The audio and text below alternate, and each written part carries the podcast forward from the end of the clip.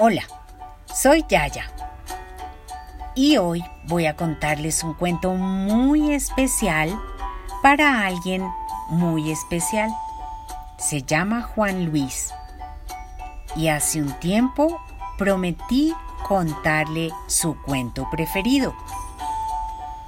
Se llama El estofado del lobo de Keiko Kasha.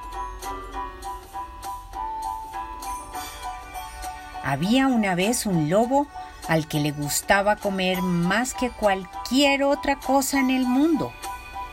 Apenas terminaba una comida, empezaba a pensar en la próxima. Un día, al lobo le dio antojo de estofado de pollo.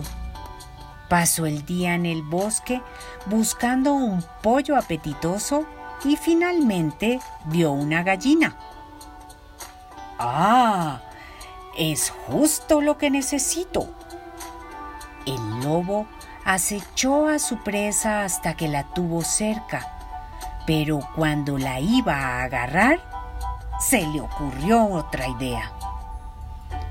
Si hubiera forma de engordar esta ave un poquito más, tendría más carne para comer, se dijo.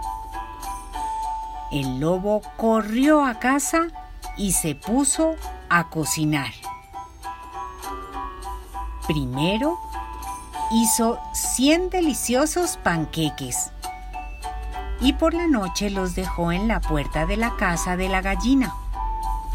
Come bien, gallinita querida, ponte gorda y sabrosa para mi estofado. La noche siguiente le llevó a la gallina cien apetitosas rosquillas. Come bien, gallinita mía, ponte gorda y sabrosa para mi estofado, le dijo.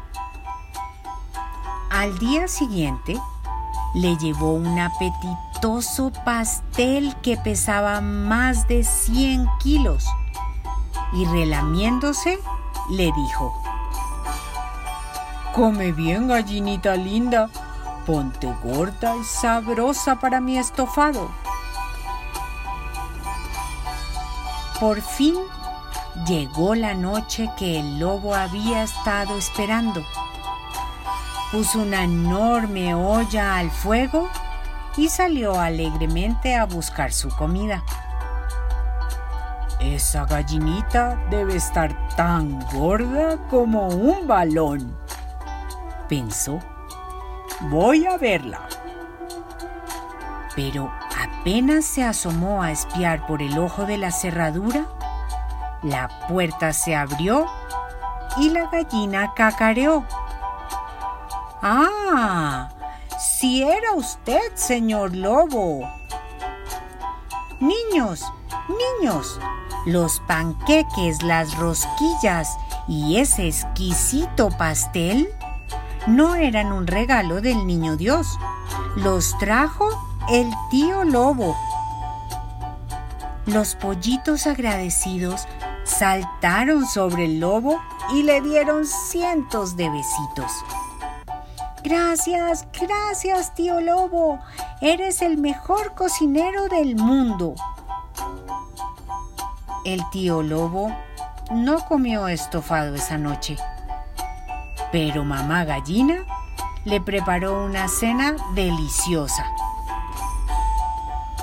No he comido estofado de pollo, pero he hecho felices a los pequeñuelos, pensó mientras volvía a casa. Tal vez mañana les prepare cien apetitosas galletitas.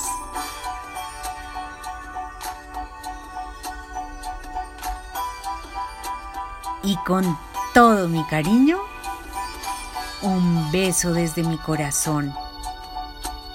Yaya.